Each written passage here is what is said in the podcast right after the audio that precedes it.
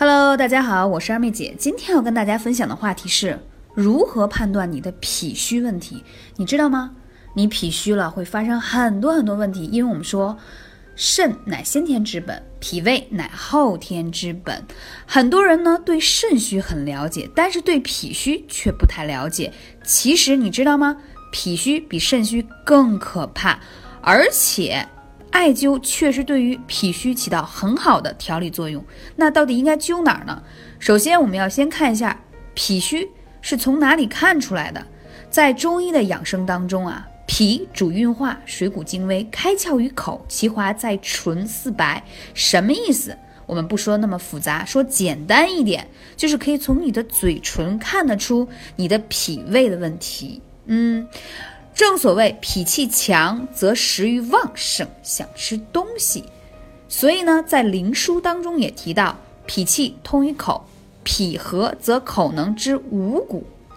所以脾虚则无，就是说什么就无味；脾热则会出现口中甘甜。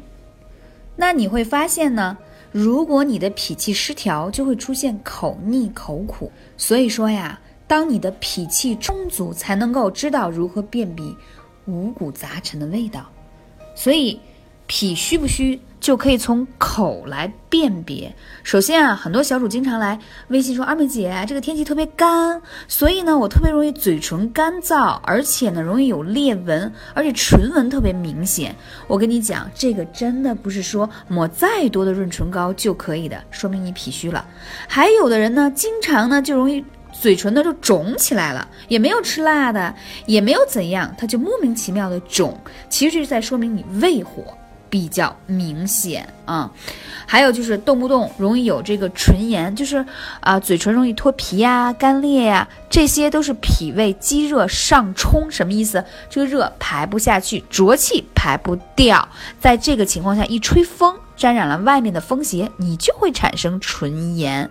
还有的人嘴唇边有点黑啊，这都是典型的脾虚湿盛的问题。还有呢，就是早上起来，就是一起床之后就容易呕吐，就觉得有点干呕，这也是脾虚的表现呀。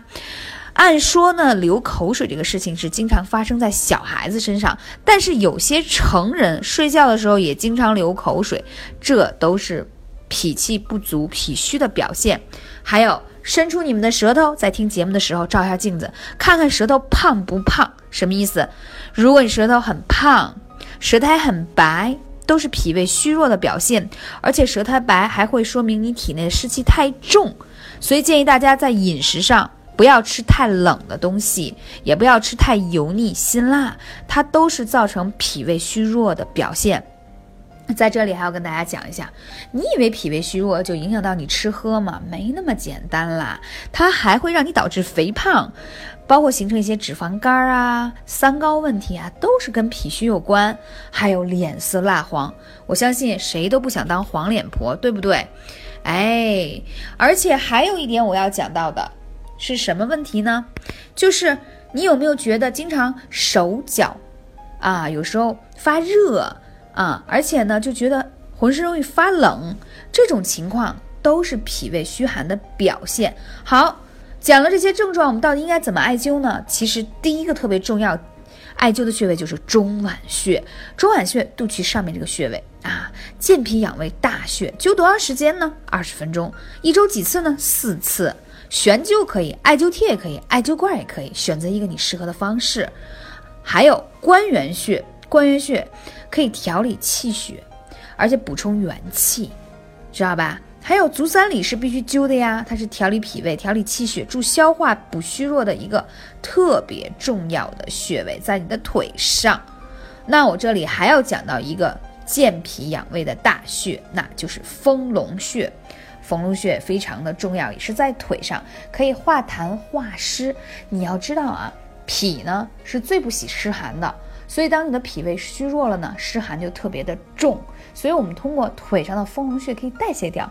所以你有时候会发现说小腿有点浮肿，其实都是脾胃虚寒的一种表现。你学会了吗？不懂记得来问我哦。微信是幺八三五零四二二九。好，下期节目继续跟你们分享关于脾胃的话题。